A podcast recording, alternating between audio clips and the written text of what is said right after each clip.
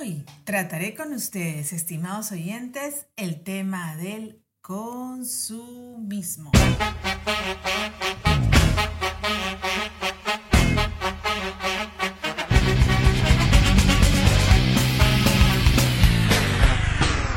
Un cuarto para las cinco. Décadas. El consumo es la acción de utilizar y o gastar un producto, un bien o un servicio para atender necesidades humanas, tanto primarias como secundarias. Sin embargo, en economía, se considera el consumo como la fase final del proceso productivo, cuando el bien ya es obtenido, capaz de servir de utilidad al consumidor. En consecuencia, el consumo forma parte de la vida humana desde ella vamos adquiriendo lo necesario para nuestro desarrollo y perfección en nuestra vida social y particular. Por otro lado, el consumismo es una acción desmedida y excesiva que lleva a la persona hacia una forma de vida sin control, por satisfacer necesidades que no son vitales para el desarrollo de la persona como sujeto particular y social. Muchas veces la persona ni cuenta se da cuando se convierte en un sujeto consumista. Por ejemplo, dejarse llevar por la publicidad engañosa, la rutina de comprar, ropa nueva para cada acontecimiento, el último smartphone, hacer compras impulsivas en los supermercados, como golosinas, desplazarse en un vehículo motorizado o eléctrico cuando se puede ir a pie o en bicicleta. ¿Qué otras cosas más crees que pueden ser consumistas? Para el sociólogo y filósofo Sigmund Bauman, dentro de su vasta obra, el autor de la teoría de la vida líquida, y en su libro Vida de Consumo, nos dice que el paso del consumo al consumismo se da como una revolución consumista en donde la centralidad que adquiere el consumo en la vida social de una persona aparece cuando su propósito pasa de ser una necesidad existencial o inminente hacia una necesidad construida al querer o desear algo.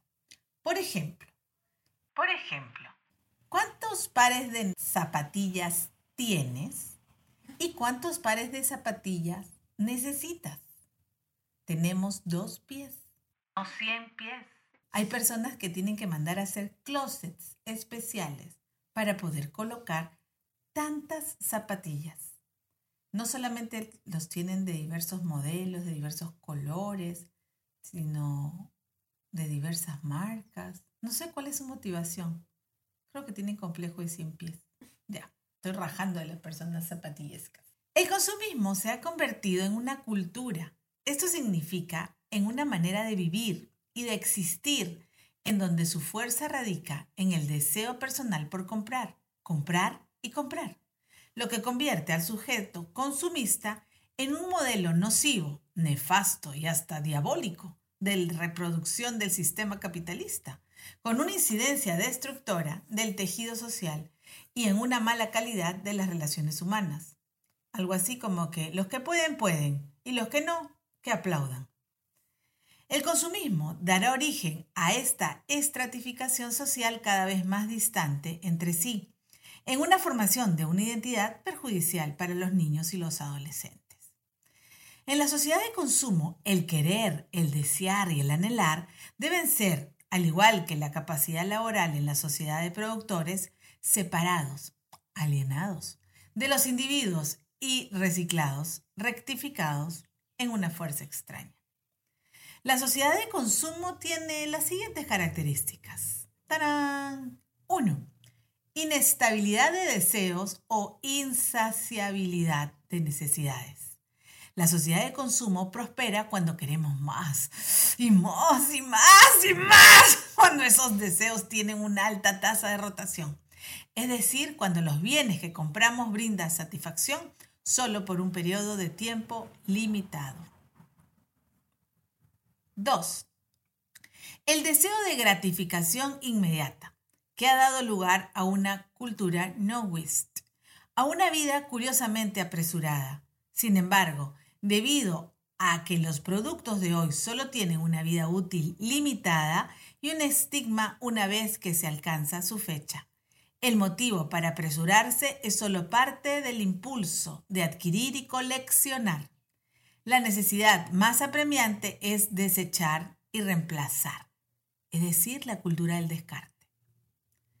3. Tiempo puntillista. El tiempo se experimenta como roto o incluso pulverizado en una multitud de episodios de instantes eternos que no están conectados entre sí. Bauman sugiere que estos episodios son como Big Bangs. Están llenos de posibilidades de que sucedan cosas magníficas. Sin embargo, estos momentos rara vez cumplen con su promesa. Y de hecho, es el exceso de promesas lo que contrarresta cada promesa no cumplida. Para finalizar, te pido que medites sobre la siguiente frase y con esto nos despedimos. Gastamos dinero que no tenemos en cosas que no necesitamos para impresionar a gente que no le importamos. Un cuarto para las cinco. Décadas.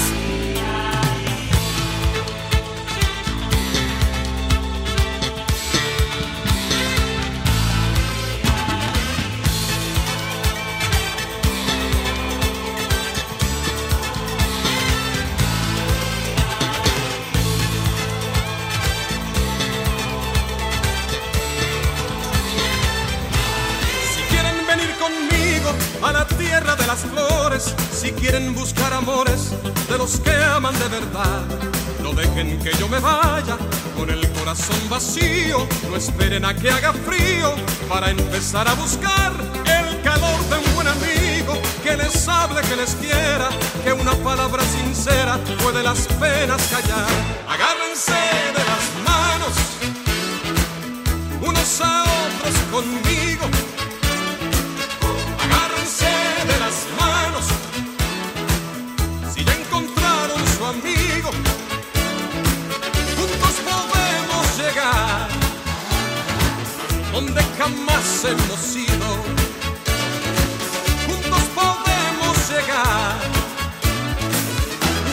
Sus manos conmigo.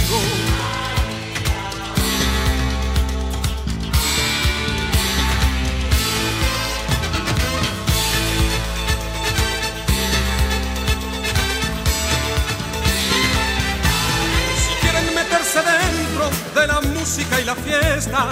Hay algo que nada cuesta, nadie tiene que esperar. Para levantar el alma, para perder el sentido y para olvidar conmigo las cosas que hacen llorar. Para llamar en la puerta donde vive la alegría, que lo que todos querían pronto lo van a encontrar. Agárrense de las manos, unos a otros conmigo agárrense de las manos. Si ya encontraron su amigo,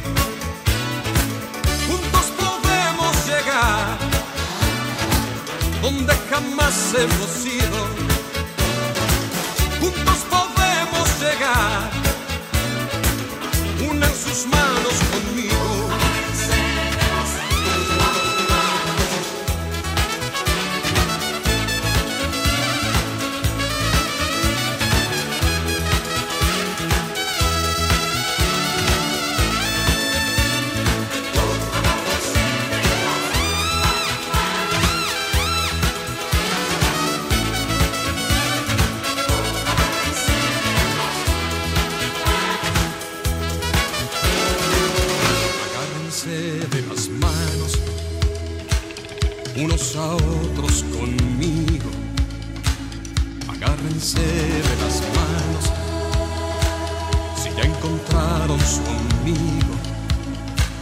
juntos podemos llegar. Agárrense de las manos, unos a otros conmigo. Agárrense de las manos, si ya encontraron su amigo. Juntos podemos llegar donde jamás hemos ido.